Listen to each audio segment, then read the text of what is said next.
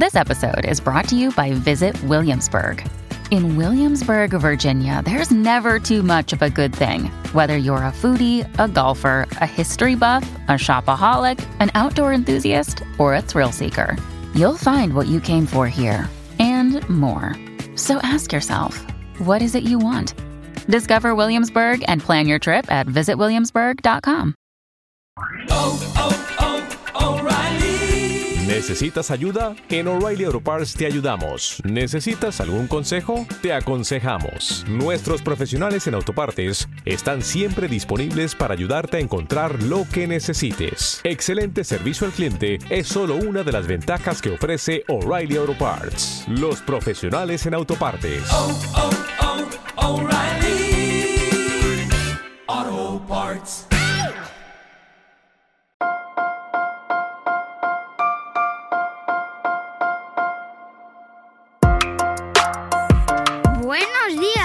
Esfera. Buenos días, Madre Esfera, con Mónica de la Fuente. Buenos días, Madre Esfera. Bienvenidos un día más a nuestro podcast, el podcast de la comunidad de creadores de contenido sobre crianza en castellano. Eh, ya sabéis que llevamos unas semanitas grabando poquito, grabando menos, porque estamos en, trabajo intensivo para nuestro evento anual, que es el próximo 18 de noviembre en Madrid, nuestro MB Day, al que espero que todos aquellos que queráis acompañarnos estéis allí, porque va a ser un día maravilloso. Pero eh, en estas semanas eh, de, interrumpir grabaciones, mm, la gran mayoría, y grabar poquito, pues eh, he hecho un alto porque creo que esta historia y este, este testimonio eh, pues había que contarlo y había que traerlo aquí a Buenos Días Madre Espera. Tenía ganas de que se acercara nuestra invitada en algún momento y ya ha llegado. De repente, hoy nos hemos cruzado. Voy a dar la bienvenida lo primero a Ana Murelo. Buenos días, Ana, ¿cómo estás? Hola, buenos días. Bueno, pues aquí con muchas ganas de contaros cosas. Bueno, mm, me alegro muchísimo, te agradezco un montón eh, que te pases por aquí por Buenos Días Madre Espera. No sé si has dado muchas entrevistas en estos últimos meses o cómo lo, cómo lo llevas. Bueno, en estos últimos no, porque bueno, los ánimos no estaban para mucha entrevista, pero, pero bueno, siempre estoy dispuesta ¿no? a poder explicar pues, nuestra historia para que, bueno, para que se conozca y pues, si algún día pues, puede ayudar a alguien. Seguro que sí. Y de hecho, creo que mm, daros voz y contar estas historias y contar eh, pues la historia de Aitor, eh, pues da sentido a, a, lo que hacemos, ¿no? Aunque nos cueste, que a ti te cuesta, te costará y lo entiendo perfectamente, y a mí como presentadora también, y como madre, pues estas historias también te tocan mucho la fibra y, no nos gustaría tener que hablar de ello. Realmente preferiríamos eh, hablar de otra cosa, pero, pero la realidad es que, bueno, pues eh, merece la pena que sea una historia que, que, llegue a nuestra audiencia, que ya avisamos que efectivamente pues es, es dura, porque a nadie le gusta eh, escuchar que un niño muere, pero la realidad es que eh, la vida funciona así y que tenemos que conocerlo, darlo a conocer, superar esa barrera del dolor. Yo lo hablo por mí misma también, ¿no? Que me cuesta mucho incluso abordar estos temas. Lo paso francamente mal también y merece la pena hablar de ello y daros voz también a las familias y en tu caso a ti como madre, Ana. Así que gracias, lo primero, de verdad, gracias por ponerte aquí al otro lado de la pantalla. Y nada, siéntete a gusto, cómoda, aunque no tenemos, no estamos de cerquita para compartir café o té, pues como si estuviésemos en, una salita cómodas, a gusto y que con total confianza, como si ahora mismo no hubiera nadie. Vale, gracias a ti eh, por la invitación. Nada, lo primero, eh, cuéntanos un poco quién eres, Ana, y poner un poco en contexto para, para saber, eh, bueno, quién es Ana Mourelo. Quién es esta mujer eh, que, de flequillo y melena, que ya he oído alguna entrevista, algún extracto de la radio donde mencionan tu flequillo y me ha hecho mucha gracia y digo, bueno, pues nos vamos a juntar dos de grandes flequillos.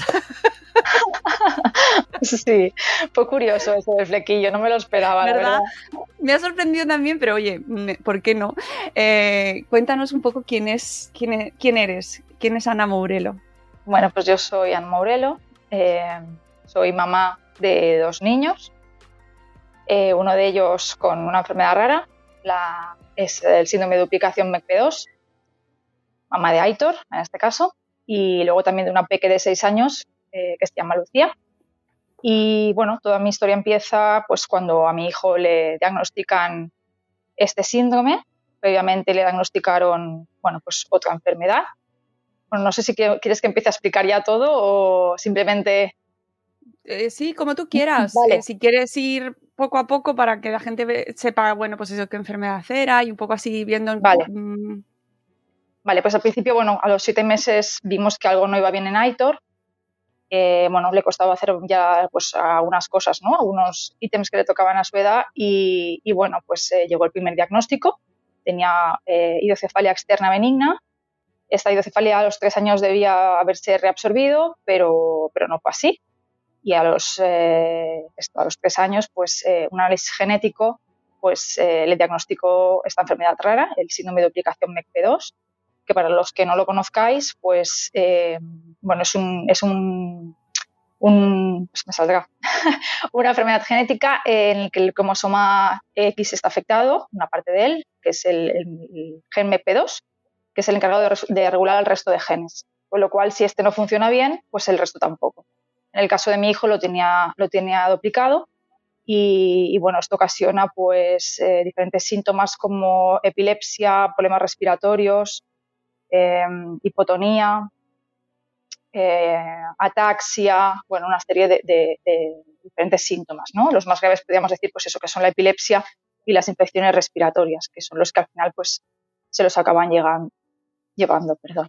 Entonces, pues, eh, bueno, pues mi hijo ha ido, mm, pues, poco a poco, todos estos síntomas han ido llegando sobre todo cuando llegó la epilepsia fue el golpe más duro para nosotros, que era el que, la, a la que más temíamos, porque una vez llega la epilepsia, como es resistente, pues todo lo que han adquirido lo van perdiendo. En el caso de mi hijo dejó, de caminar, dejó de coger cosas, eh, dejó de comer solo.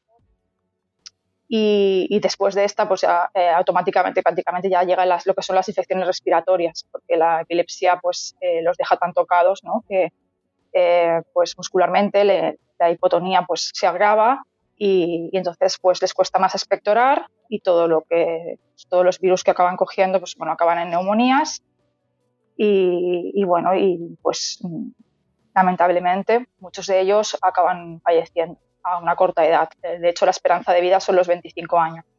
Mi hijo que murió este pasado 2 de julio eh, tenía 12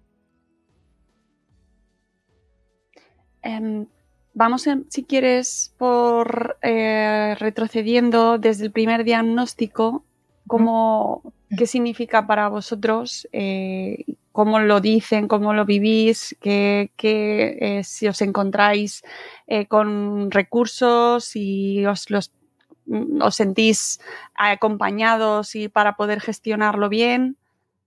Pues no, la verdad es que, eh, bueno, de hecho nos costó bastante que la pediatra nos enviara al, neurólogo. Mm, tuvimos que insistir muchísimas veces. Al final, lo típico, ¿no? Por madre pesada, te dice, bueno, va, venga, va, te voy a enviar al neurólogo para que te quedes tranquila. Vale, pues no me quedé tranquila porque en una ecografía fue cuando le diagnosticaron esta hidrocefalia externa benigna que sí que es verdad que, bueno, pues como parece es benigna, pero claro, eh, no deja de tener un líquido cefalorraquídeo mm, excesivo ¿no? en, su, en su cabeza que le hace que tenga todo un retraso madurativo. Em, después de esto ya, claro, tú piensas, bueno, a los tres años eh, la situación más o menos se había normalizado, empezar a hacer más o menos lo que hacen todos los niños a su edad, pero claro, cuando ves que no es así, que ese retraso continúa, por mucho que él iba avanzando, ¿eh? poquito a poco, pero claro, era muy lento el avance. Cuando ves que llega ese momento y tu hijo sigue sin estar bien, claro, eh, pues aún te preocupas mucho más porque dices, bueno, ¿no? Y, claro, eh, cuando ya pues, el neurólogo decide pues, mandarte un análisis genético y te dicen que tu hijo tiene una enfermedad rara que, para la que no existe tratamiento ni cura, que además tú eres portadora de esta enfermedad, con lo cual si quieres tener un hijo en el futuro, pues puede volver a repetirse la historia.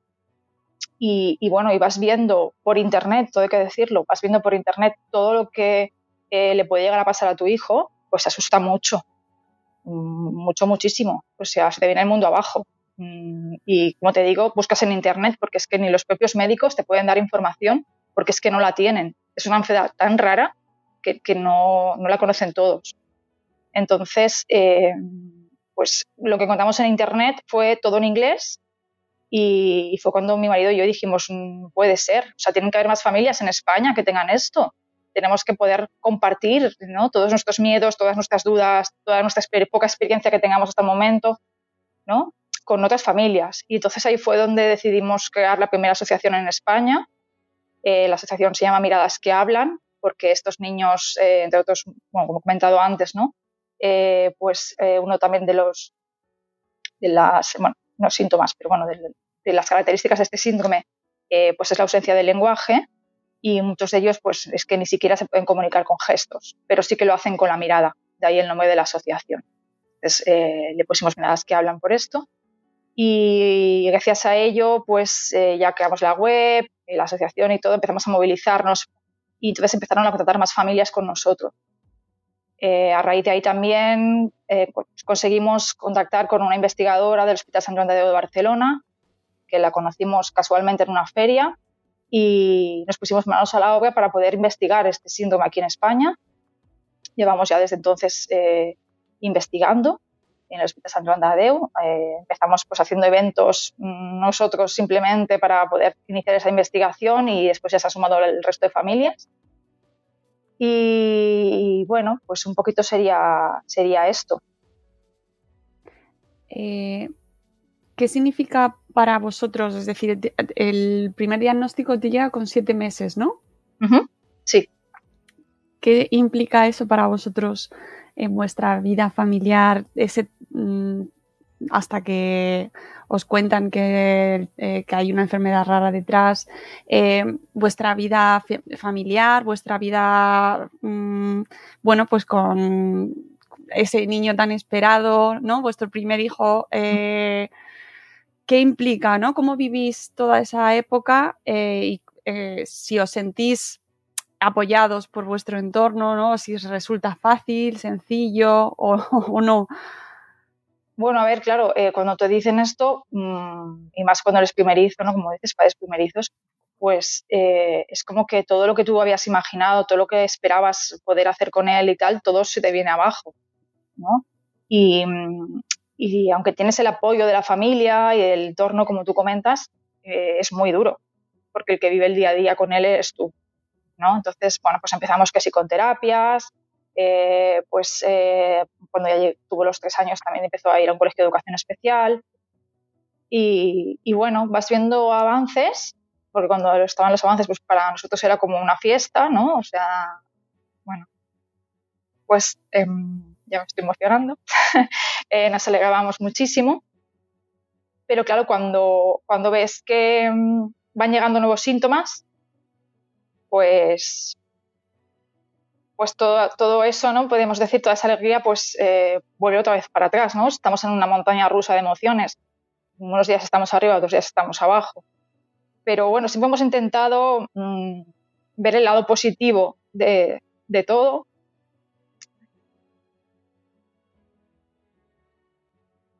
perdón. Y, bueno, y con un único objetivo, ¿no? Que era que nuestro hijo fuera feliz.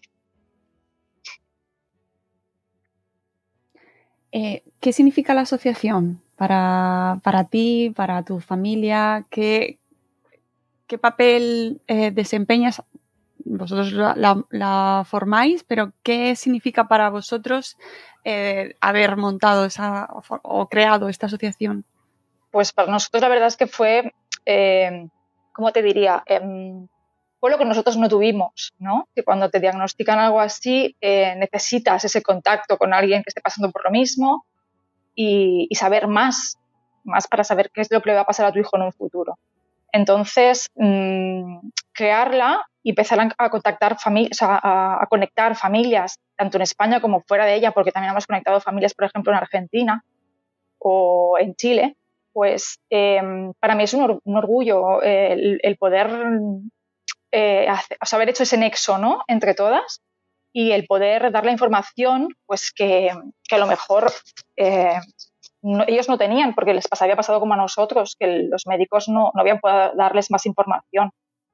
Gracias a, la asociación pues eh, hay, un, hay una comunicación, ¿no? hay, hay esa ayuda mutua de, pues mira, al mío le va eh, esta terapia bien, al mío tal, este médico me ha dicho eso, tal, ¿no? El, poder, pues eso, el compartir experiencias y el ayudarnos. El estar siempre ahí cuando uno está abajo, ¿no? Y el también estar arriba cuando, cuando el otro está, ¿no? El, alegrarte porque el otro ha hecho una mejora, ¿no? Porque ha hecho un logro, porque su hijo ha empezado a caminar o porque cualquier otra cosa, ¿no?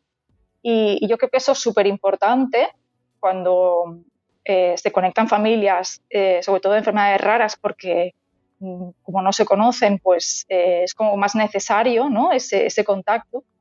Y, la verdad es que para nosotros la asociación, sobre todo los primeros años de vida, lo fue todo. Yo dediqué muchísimo tiempo, pero muchísimo, para que se investigara, para conectar a las familias. recuerdo incluso cuando me conectaba por primera vez a una familia, hay algunas que tengo la imagen como grabada, ¿no? De ese primer momento en el que, uy, que me emociono otra vez, en el que, pues, eh, estabas tú ahí al otro lado del teléfono, ¿no? Para darles un poco de, pues, de alivio y para, para abrazarles en la distancia, que era lo que necesitaban en ese momento. Y la verdad es que, bueno, pues eso, la asociación para mí, pues es muy importante. Esto eh, me, parece muy, muy importante que la gente lo escuche y que la gente conozca, eh, porque muchas veces cuando no has vivido de cerca algo así, em, se escucha, ¿no? Pues eh, asociaciones, mm, grupos, mm, incluso historias en redes sociales que puedas leer y no somos conscientes realmente de la importancia ¿no? de ese factor humano y de lo que implica, especialmente para las familias con enfermedades raras, eh, esas, esas conexiones eh, que tanto faltan, sobre todo eh, que, os faltan de, parte de las autoridades, de parte de, los recursos que deberíais tener, ¿no? que, que, que al final tenéis que buscar fuera aquello que deberíais poder tener por, tener este caso en casa, ¿no? Es decir, que os ayudasen por el hecho de tener pues esta enfermedad y no lo tenéis. No, solo nos tenemos a nosotros.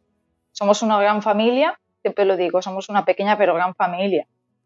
Somos pequeños porque somos muy pocos afectados ¿no? de la enfermedad, pero, pero somos, pues eso, somos los que mejor nos entendemos y los que mejor podemos eh, ayudarnos, porque como te digo, hay veces que, es que ni los médicos nos pueden ayudar. Entonces, hay veces que vas al médico diciéndole, no, es que resulta que este niño que conozco de la asociación le han mandado esto. Eh, ¿Qué tal si lo probamos a ver qué tal? Y los médicos normalmente suelen, suelen eh, hacernos caso, porque, porque, bueno, claro, a veces es que sabemos mucho más que ellos en muchas ocasiones. Esto nos solemos encontrar cuando hablamos con madres, normalmente sois madres en general, eh, aquellas con las que hablamos en, casos similares siempre suele ocurrir así y, siempre me hacía mucha gracia esto que comentabas antes, ¿no? De lo de la madre pesada y de, insistir e insistir y como en muchas ocasiones hasta que no... Eh, después de llamar a un montón de puertas es cuando consigues ese diagnóstico que no te daban y cómo se repite ese, esa idea, ¿no? De, que al final hay algo ahí, ese, esa voz que te está diciendo aquí hay algo que está pasando y que en muchas ocasiones no se escucha. Eso me llama mucho la atención, Ana. Somos los que mejor los conocemos a nuestros hijos, con lo cual, no sé, deberían hacerlos más caso. De hecho, a nosotros también nos pasó cuando a Aitor le diagnosticaron que esto no lo he comentado, cuando le diagnosticaron el cáncer. Aitor... Em, ¿Cuándo ocurre? Esto ocurrió a los, cinco años, antes de que llegara la epilepsia. Eh, bueno, Aitor llevaba unos días que estaba muy raro, no tenía apetito y le veíamos que tenía la piel amarilla. Em, la pediatra se limitó a decirnos que, que, era un resfriado mal curado y nos mandó antibiótico.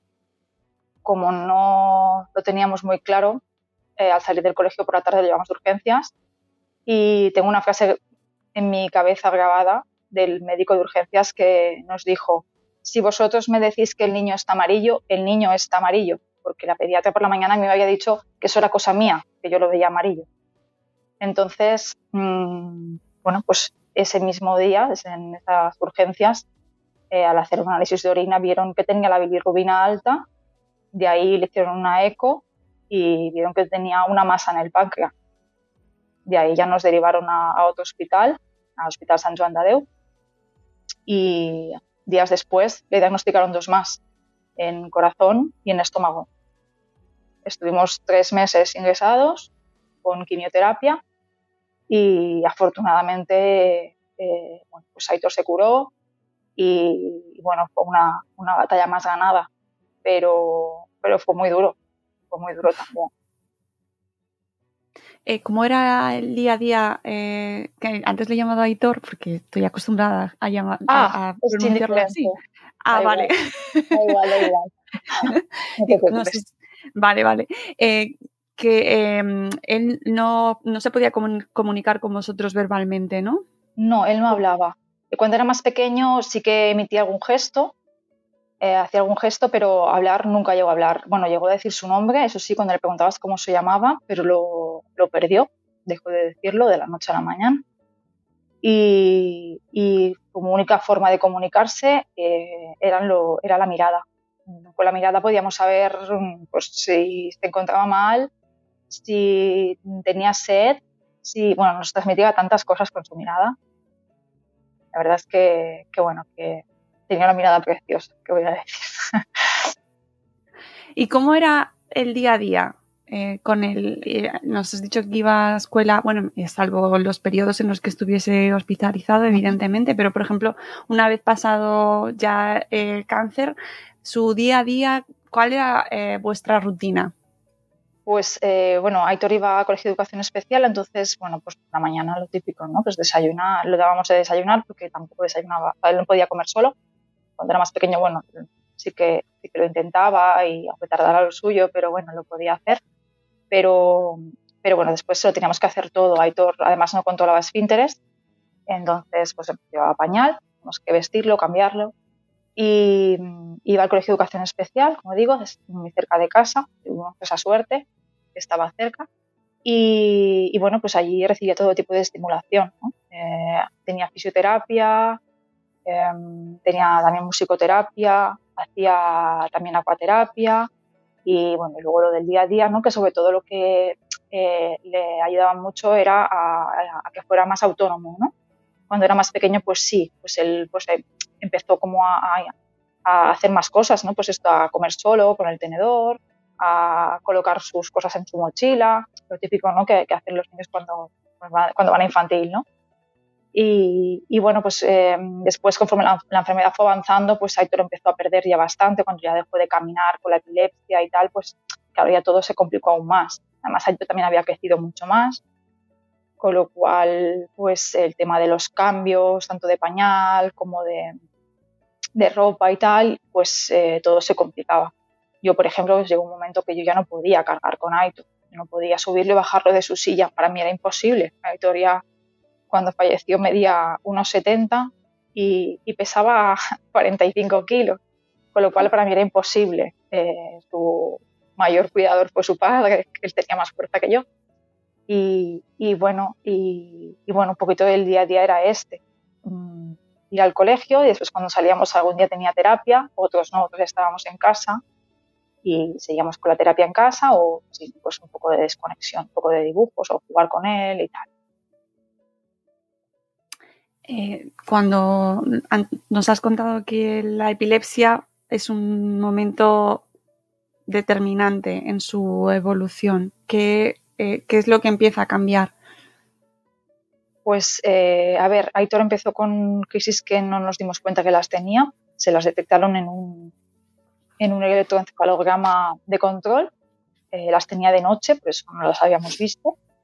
Y a pesar de que enseguida le, le pautaron un, un, antiepiléptico, pues eh, sí que es verdad que parecía que mejoraba, pero después lo que tiene esta enfermedad es que las, crisis van cambiando mucho y además eh, los fármacos se acaban, el cuerpo se acaba acostumbrando al fármaco y deja de hacer efecto.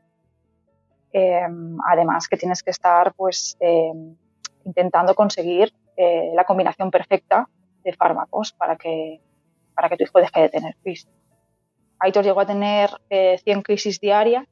Cuando digo crisis, mm, a lo mejor, bueno, la epilepsia es, es muy compleja, ¿no? Y hay muchos tipos de epilepsia Mm, eh, no es la típica crisis que a lo mejor se imagina todo el mundo en el que convulsiona ¿no? y a lo mejor pues, se queda sin respirar. No, las de Aitor eran sobre todo tónicas y atónicas, que quiere decir que eh, perdía el tono muscular, ¿vale? En unas de ellas perdía el tono y entonces se caía.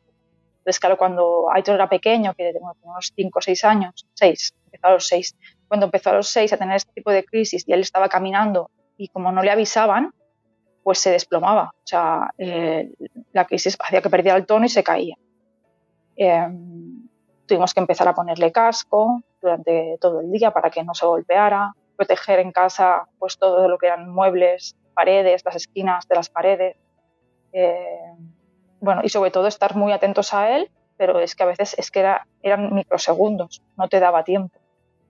Entonces em, estaba cada, el pobre cada dos por tres con un chichón o Claro, además a él le gustaba desplazarse mucho también gateando, por lo cual eh, pues eh, se golpeaba continuamente contra el suelo. Además nos cogió en la pandemia mm. y cuando más se le agravaron las crisis. Entonces, eh, pues tuvimos que empezar ya como a limitar ¿no? todo su movimiento para que, bueno, pues más que nada por, preservar su, su, integridad física, porque es que um, era un golpe tras otro y entonces pues empezamos a, ponerle colchonetas por el suelo y tal para que al menos si se ¿no? cuando se caía pues que no el golpe no fuera tan fuerte y todo esto al final entre las crisis que tampoco le dejábamos mucho moverse pues al final acabó por dejar de caminar y, bueno pues estaba todo el día pues de la silla de, la silla estar estirado y de, ¿no? en cama o en las colchonetas y, un poco, pues esto, la, epilepsia se lo llevó todo. De hecho, se llevó hasta su sonrisa. O sea, Aitor dejó de sonreír. Em, ¿Este proceso lo vivís acompañados eh, a nivel sanitario, mm, con personal que os ayude? ¿Os sentís apoyados en ese momento, en ese proceso? Eh, sí y no. A ver, eh, tuvimos, teníamos dos, dos, neurólogos diferentes porque uno era la neuróloga normal del hospital y el otro era el especialista en epilepsia. Y tuvimos problemas con el especialista en, eh, especialista en epilepsia porque, eh, bueno, muchas veces no atendía nuestras llamadas, necesitábamos urgentemente hablar con él porque a lo mejor las crisis habían aumentado muchísimo y la medicación no le estaba haciendo nada, o a lo mejor le había mandado una medicación nueva y a lo mejor le había dado efectos secundarios, como por ejemplo que se ponía súper nervioso y, y, gritaba y hacía cosas que no... Y bueno, por esa parte pues, pues no, no funcionó poner una reclamación, todo hay que decirlo. Y sí que es verdad que por la otra doctora pues sí, en ese caso sí, porque ella estuvo bastante pendiente de nosotros y ya tenía todas las llamadas que podía y en ese sentido sí. Eh, ¿Qué implica ya posteriormente eh, mm, deja de caminar y qué, es lo que ocurre después? Porque viene otro diagnóstico. Sí, después de, la epilepsia, cuando ya llevaba varios años con ella y habíamos probado ya ocho fármacos diferentes, incluso una dieta especial, la dieta cetogénica, pues em, las infecciones respiratorias empezaron a agravarse. De hecho, Aitor, cuando era pequeño, pues había tenido algún resfriado, lo normal en cualquier niño. Pero pero cuando la epilepsia pues ya estaba haciendo mucha mella en él, pues eh, empezó a, pues con estas infecciones respiratorias más, más recurrentes. De hecho, la primera que tuvo más fuerte se fue directo a la UCI. De hecho, es que nosotros, bueno, nos, nos cogió bastante por sorpresa porque Aitor era un niño que sí que empezaba con mucosidad, ¿no? Y ya lo veías y al día siguiente o a los dos empezaba con fiebre. Pero en esta ocasión es que no había empezado ni con, ni con moco. Se levantó ya que le costaba respirar y, y de ahí se fue a la UCI. En este ingreso en UCI estuvo, bueno, ya se debatió entre la vida y la muerte. Mm, le probaron varias máquinas y en la última ya nos dijeron que si esta no funcionaba, pues eh, el siguiente paso ya era la intubación. Y en casos como, como Aitor, o sea, niños con patologías de base, pues eh, la intubación no era aconsejable porque deja unas secuelas bastante fuertes. Y bueno, afortunadamente en esa, esa máquina funcionó y, Aitor pues eh, mejoró y le pudieron darle el alta. Pero después de esta empezaron a venir más. A veces no pasaba ni un mes de una a la otra, semana. Eh, al igual estaba una semana que ya empezaba con antibiótico y, veías que, la fiebre ya había bajado, que parecía que se estaba recuperando y a la que acabábamos el antibiótico, vuelta a empezar. Y, bueno, pues eh, estuvo más o menos un año así This episode is brought to you by Visit Williamsburg. In Williamsburg, Virginia, there's never too much of a good thing. Whether you're a foodie, a golfer, a history buff, a shopaholic, an outdoor enthusiast, or a thrill seeker, you'll find what you came for here and more. So ask yourself, what is it you want? Discover Williamsburg and plan your trip at visitwilliamsburg.com. todas estas infecciones, por supuesto, eh, pues en su pulmón estaban haciendo, pues, pues estaban ¿no? dejándole el pulmón bastante afectado, sobre todo uno más que el otro.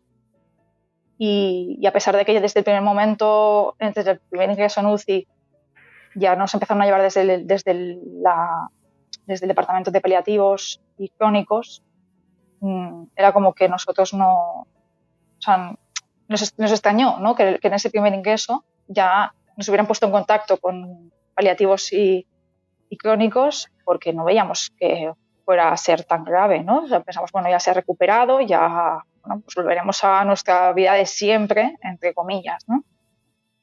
Pero, pero bueno, verdaderamente necesitamos ese acompañamiento desde crónico porque gracias a ello pues eh, nos evitamos muchos ingresos también en el hospital porque ya empezamos a tener en casa pues todos los aparatos para, para su cuidado ¿no? y para su mejora en esas infecciones, pues eh, que si oxígeno, que si un cochasis para poder hacerle pues esta, esta fisiorespiratoria para ayudarlo a, sacar todas las secreciones. Em, venían a casa también, hacían visitas domiciliarias, todo eso pues también lo tuvimos y la verdad es que fue muy, muy necesario para nosotros y, un alivio, ¿no? Saber que al otro lado tienes una persona cuando tienes una duda que te puede, que te puede ayudar. Y bueno, pues después de todo esto eh, sí que llegó un momento que nos reunieron ya para decirnos que, bueno, que Aitor estaba muy grave, le hicieron una resonancia y vieron que estaba muy mal y como que ya empezaron a prepararnos un poco para, para el final. Y, bueno, em, el 2 de julio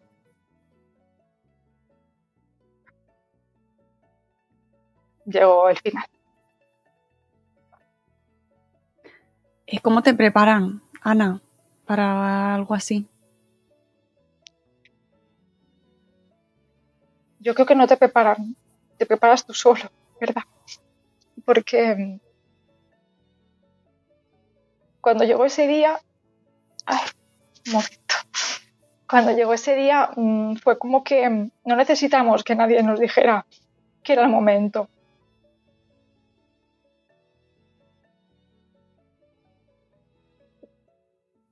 lo vimos y supimos que, que ya no podíamos hacer nada más por él.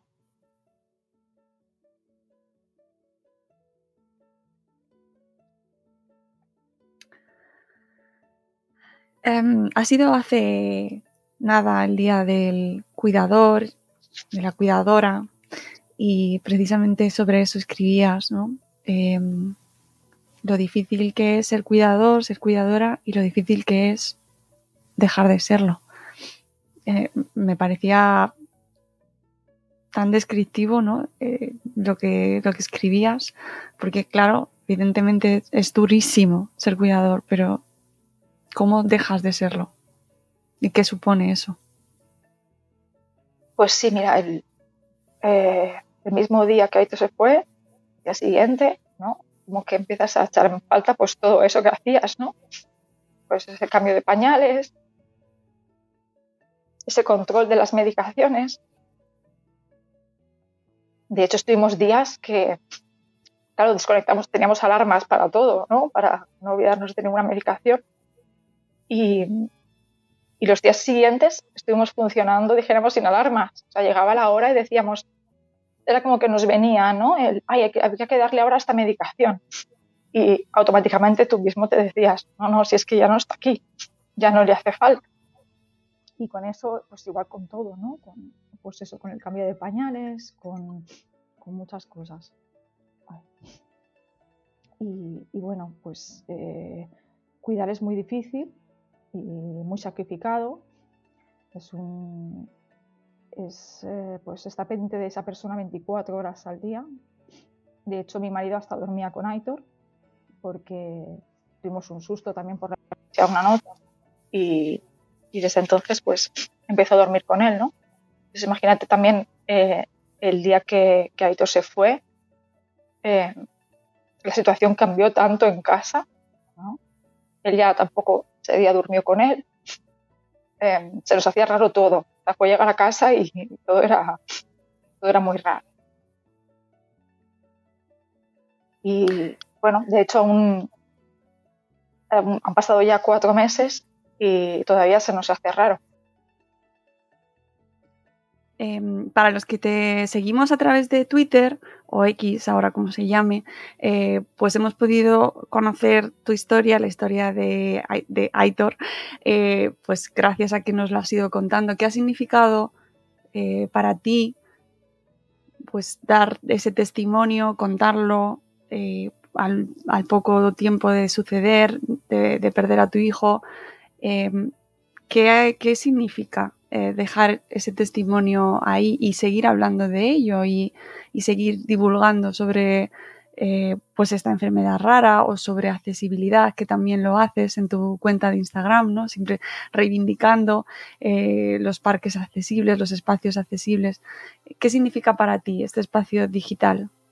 Bueno, pues yo que la, la cuenta de Twitter a raíz del tema del parque inclusivo, eh, porque bueno, además de toda la historia de Aitor, ¿no? Eh, soy promotora del primer parque inclusivo en Barcelona, que surgió de los presupuestos participativos y, y bueno, pues de un, proyecto que resultó ganador y ya tenemos el parque diseñado y bueno, está previsto que se empiece a, a construir en el 2024 y esté ya, ya hecho para entonces.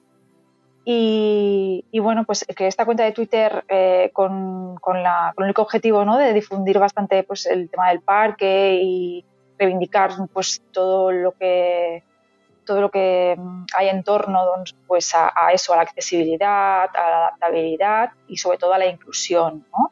Que además es algo que, que intento siempre dejar bastante claro ¿no? en cuanto a los parques, porque muchas veces hablamos de parques accesibles pero si los niños pueden entrar pero luego no pueden jugar, que es lo que nos pasa, pues no sirve de nada. Entonces no solo tenemos que hacerlos accesibles, sino que tenemos que instalar elementos adaptados y elementos eh, que todos puedan utilizar para que ese juego sea compartido de niños con y sin discapacidad. Entonces ya pues eh, hablamos de parques inclusivos. Eh, entonces para mí eh, crear esa cuenta pues fue un poco pues eso, ¿no? Podemos decir, dar a conocer el parque inclusivo, ¿no? el, el proyecto, y, y, poco a poco, pues eh, también todas esas necesidades que me iba encontrando con, con Aitor, ¿no? en nuestro día a día en cuanto a accesibilidad también. Y, y también, pues ya aprovechando, ¿no? Pues para también hacer difusión de, de su síndrome y de su historia, porque yo cuando eh, a Aitor se le diagnosticaron, creé un blog también en WordPress, en el que iba explicando su día a día, eh, después ya me pasé a Facebook y, bueno, pues eh, que también estuviera en Twitter y también explicara un poco sobre su día a día, pues era pues más difusión, ¿no? Más, más, eh, pues eso, más llegar a la gente para que su, su enfermedad se conociera más y, también la investigación, que es uno de los objetivos ¿no? que, siempre he tenido, que es que este síndrome algún día eh, pues eh, tenga un tratamiento ¿no? y estos niños pues no, no tengan que sufrir todo lo que Aitor ha sufrido. Aitor y, bueno, y la familia, ¿no? los niños ya no solo son los niños, sino también su familia, ¿no? el entorno. Así que para mí ha sido como una ventana más ¿no? a, eso, a divulgar, a dar a conocer, a visibilizar toda la necesidad y todo lo que vivimos en nuestro día a día, porque como siempre digo, lo que eh, no se ve no existe. Y, entonces eh, me he dado cuenta de que, porque, bueno, por los comentarios ¿no? que, me hacéis, que, me hace la gente, pues que hasta que yo no lo, en algún momento no he dado a conocer algo, ¿no? Eh, dices, ostras, hasta que tú no lo has dicho, yo no me había dado cuenta de eso. Y yo creo que eso es muy importante también, porque sí que es verdad que hasta que tú no lo vives en primera persona es fácil que pase desapercibido. Pero cuando otra persona te lo dice y te das cuenta, eso también eh, ayuda a que esa persona a la que se lo acabas de, ¿no? de, visibilizar te ayude a seguir reivindicándolo y te ayude a, que pues, eh, algún día no tengamos que hacerlo, porque al, al final exista. Y entonces, eh, pues bueno, y luego también sentir todo el cariño de esa gente que aunque no la conozcas de cerca, eh, pues te apoya, te, te agradece que hagas esa difusión o que les cuentes cómo está Aitor, que, les cojan que le cojan cariño a Aitor, ¿no? Que, pues eso, que, que estén ahí al otro lado, aunque no los conozca, eh, pues también ayuda a seguir, ¿no? Y, a, y sobre todo también a, seguir haciendo lo que estás haciendo, que a, esa difusión, porque si nadie me lee no tendría sentido hacerla, ¿no? Entonces, eh, pues agradezco mucho que la gente me escriba y me conteste porque sé que, estoy llegando, que es el objetivo y, bueno, y que las cosas poco a poco van cambiando porque me he dado cuenta que con el tema de los parques, pues la mirada está cambiando. Y si las familias eh, no estuviéramos haciendo todo lo que estamos haciendo por reivindicarlo, pues esa mirada seguiría igual. Así que, pues eso, muy contenta de, que la gente me siga y que les guste lo que, lo que hago. Eh, ¿No te encuentras ese muro de mm, no queremos hablar de este tema? Eh, ¿Te has encontrado esa situación? Vamos a cambiar de tema, habla de otra cosa.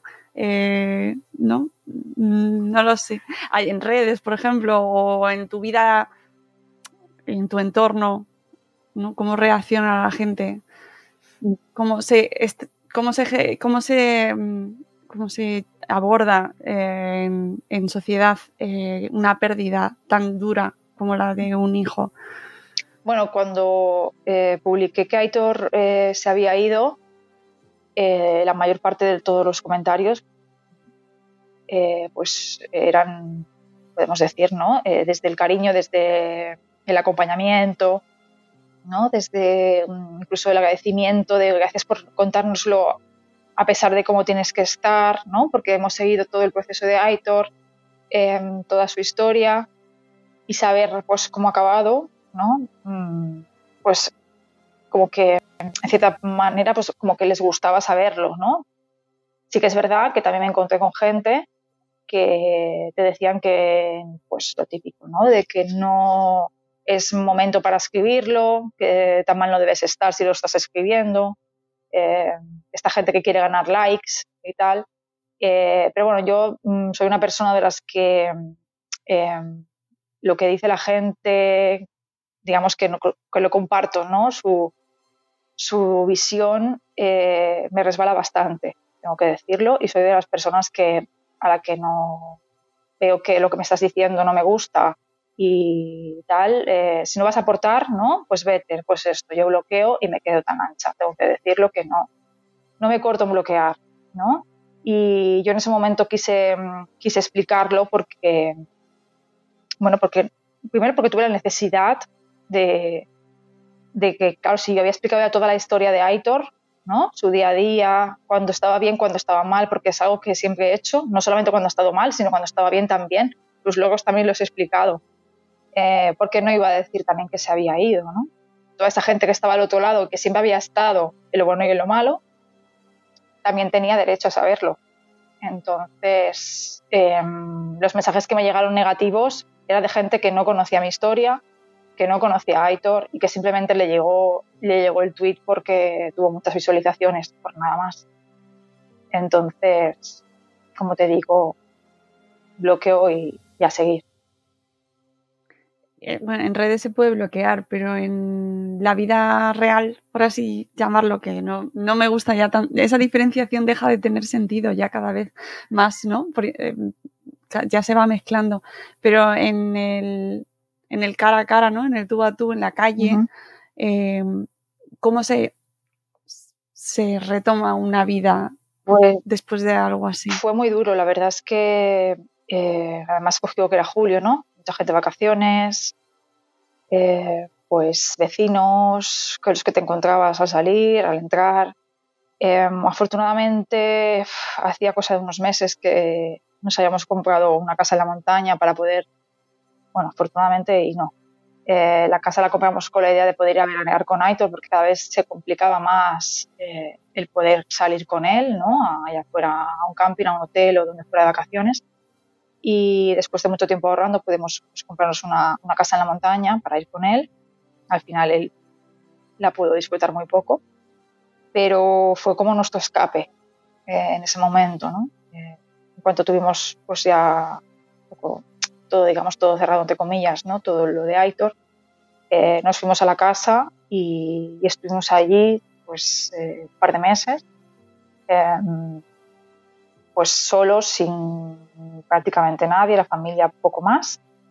Y nos ayudó pues eso, a, poder llorar con tranquilidad si lo necesitábamos, a poder mm, respirar aire puro eh, cuando nos apetecía subir más alto a la montaña y estar tranquilos y, a vivirlo de una manera como más íntima ¿no? y más, pues eso, como más tranquila. Pero claro, la vuelta estuvo igual. Cuando volvimos, pues, pues eso, pues te encontrabas con un vecino, con cuando la pequeña se incorporó al colegio, pues lo mismo. Padres, eh, pues claro, los profesores del colegio. Fue difícil, fue muy difícil. Yo no podía salir a la calle. salía y, me tiraba todo el día con, el pañuelo en la mano prácticamente. Además a la gente, yo entiendo ¿no? que, que te quieran dar el pésame, que quieren saber cómo estás, pero eh, que te estén parando continuamente, para mí fue muy duro. Además, soy una persona que a la mínima, soy de lágrima fácil y a pesar de que me considero también una persona fuerte, porque mi hijo me ha hecho muy fuerte, ¿no? pues tengo ese, ese, lado emocional que enseguida pues esto lloro, ¿no?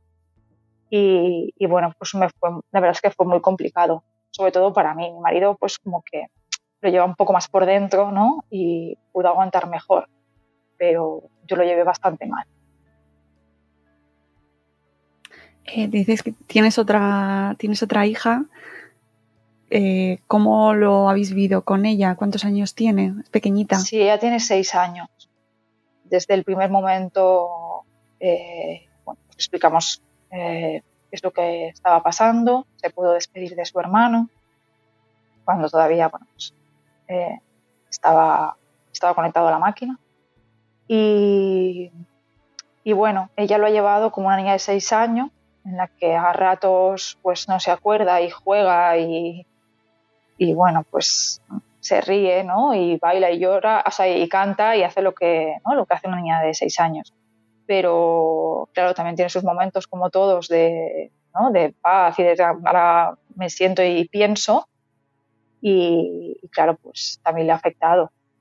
Nos ha hecho preguntas, ya digo que desde el primer momento se lo hemos explicado todo acorde a su edad para que ella lo entendiera. Sí que le hemos eh, dicho bueno, pues que Aitor es una estrella. Y, y, bueno, pues todas las noches, antes de acostarse, pues, pues le da las buenas noches a su hermano también. Y, y bueno, se acuerda mucho de él también. Desde muy pequeña lo ha estado cuidando.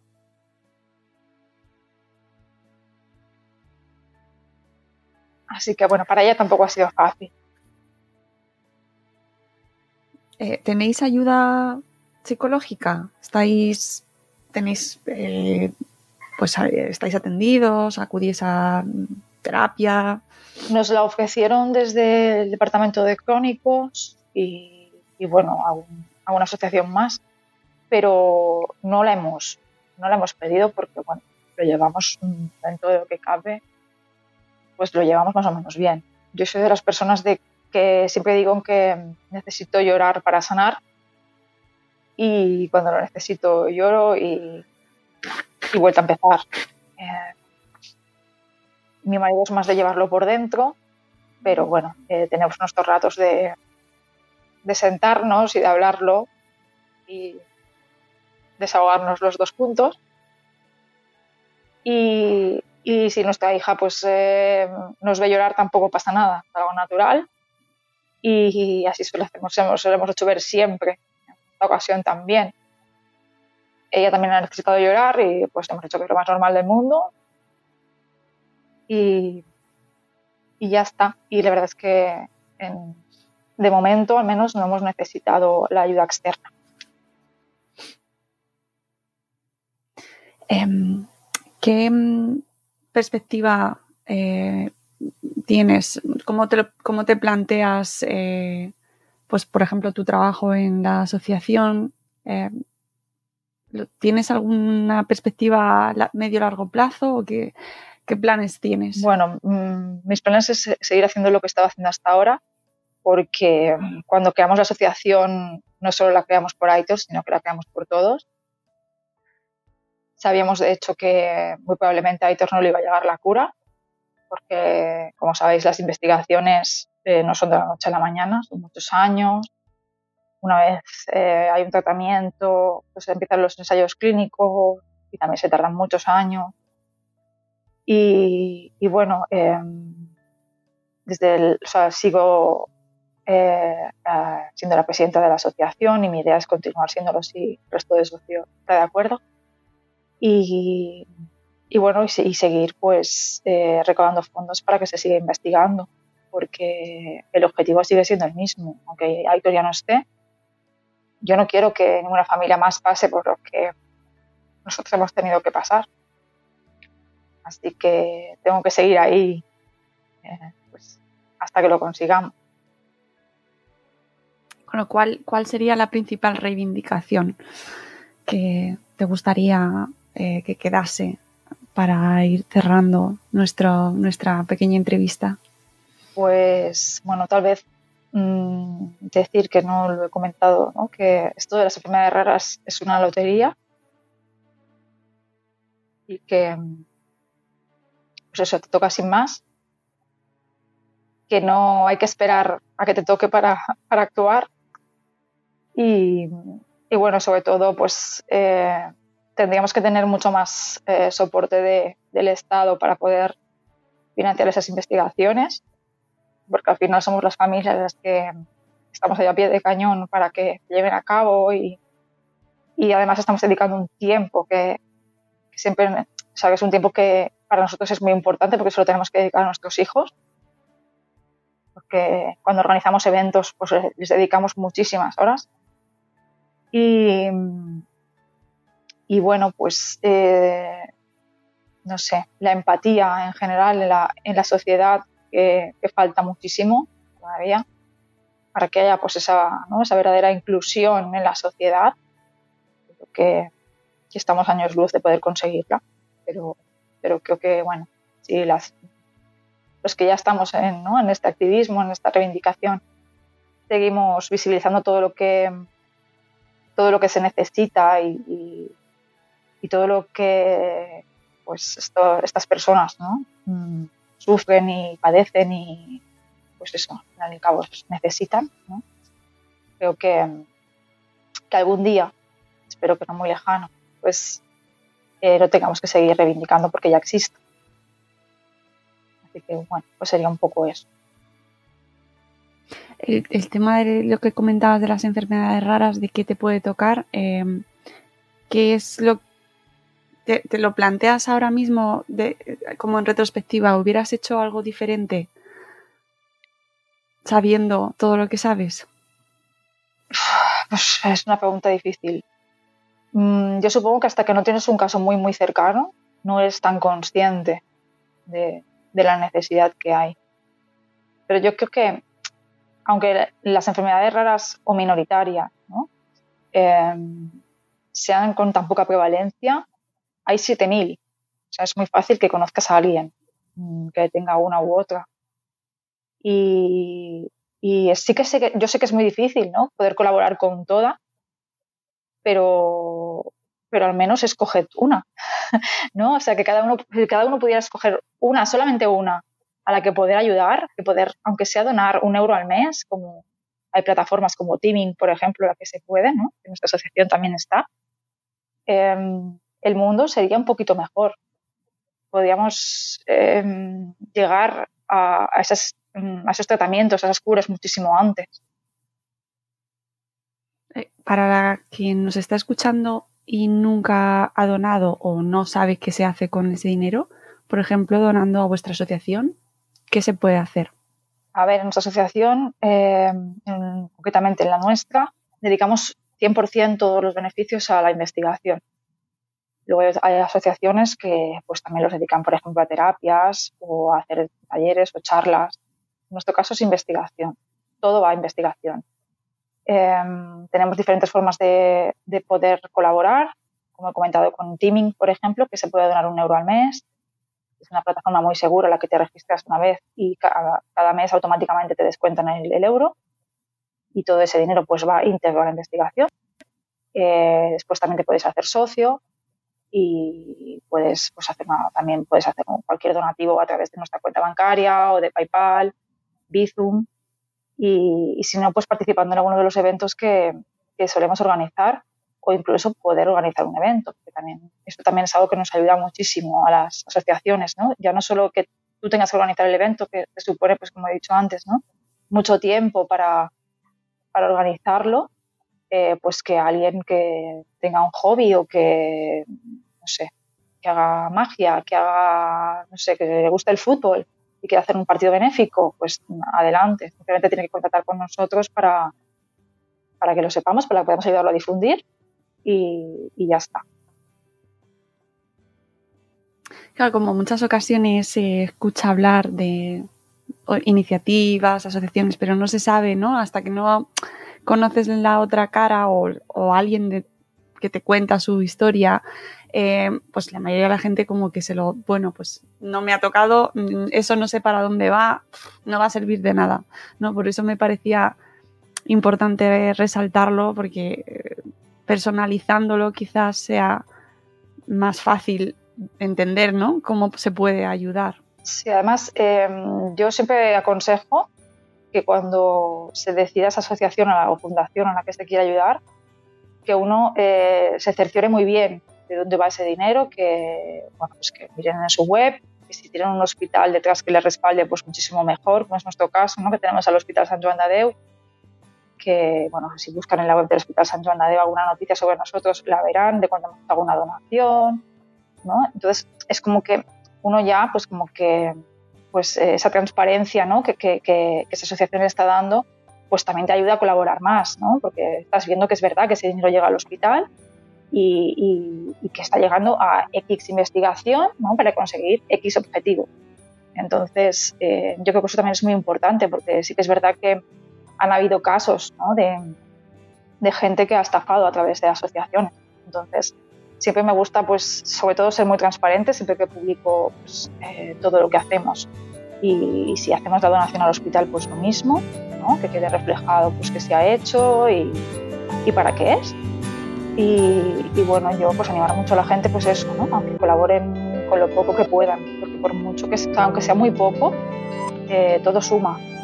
Y pues eso, muchos poquitos hacen mucho. Pues Ana, eh, darte las gracias. Ha sido, bueno, pues una charla que, cuesta, que, es difícil eh, asimilarlo, ¿no? pero que es muy importante conocerlo. Tú lo decías y es algo que se escucha muy a menudo, pero que no deja de ser verdad. Lo que no se cuenta no se conoce, no existe y, hay que hablar eh, de, estas, de estas historias y conocer pues lo que habéis vivido vosotros, conocer la historia de Aitor, eh, de este superhéroe sin capa, ¿no? Y, que te agradezco muchísimo, muchísimo de verdad eh, que te hayas acercado por aquí a contárnoslo porque de verdad que tiene mucho valor eh, y, espero que así en el momento en el que gente que nos está escuchando y se cruza con tu perfil en Twitter, em, pues ya no sea un perfil más y eso que no lo es, ¿no? Yo creo, mm, leyéndote un poco se puede llegar a ver que no es un perfil más, pero en cualquier caso, como son, eh, las redes pueden ser frías, impersonales, eh, que te conozcan, que pongan voz a ese perfil y voz a esa historia, eh, pues creo que puede ayudar a sensibilizar, a, empatizar y a pensar que puede ser, pues nos, puede ser nuestra historia, nuestros, nuestros amigos, nuestra familia y, bueno, entender un poquito mejor por lo que estáis pasando, ¿no? Eh, te mando un abrazo muy fuerte, Ana. Otro para ti, muchas gracias por invitarme. Ha sido un placer.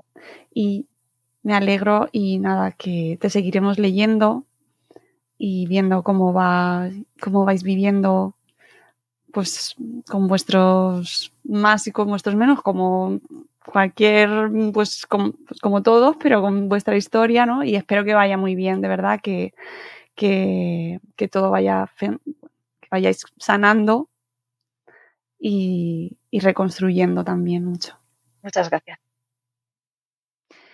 Nos vamos, amigos. Eh, espero que os haya, iba a decir gustado, es difícil, así, sí, cuesta, pero eh, estos episodios también son parte de nuestro programa y espero que, que sí, que os haya gustado y que lo hayáis eh, compartido eh, con la misma emoción que nosotras y que, pues eso, que lo he dicho, que cuando os crucéis con Ana por Twitter o por Instagram, que también está, luego pondré en las notas del programa su perfil, pues ya sepáis un poquito más de su historia y la saludéis con, con más afectividad.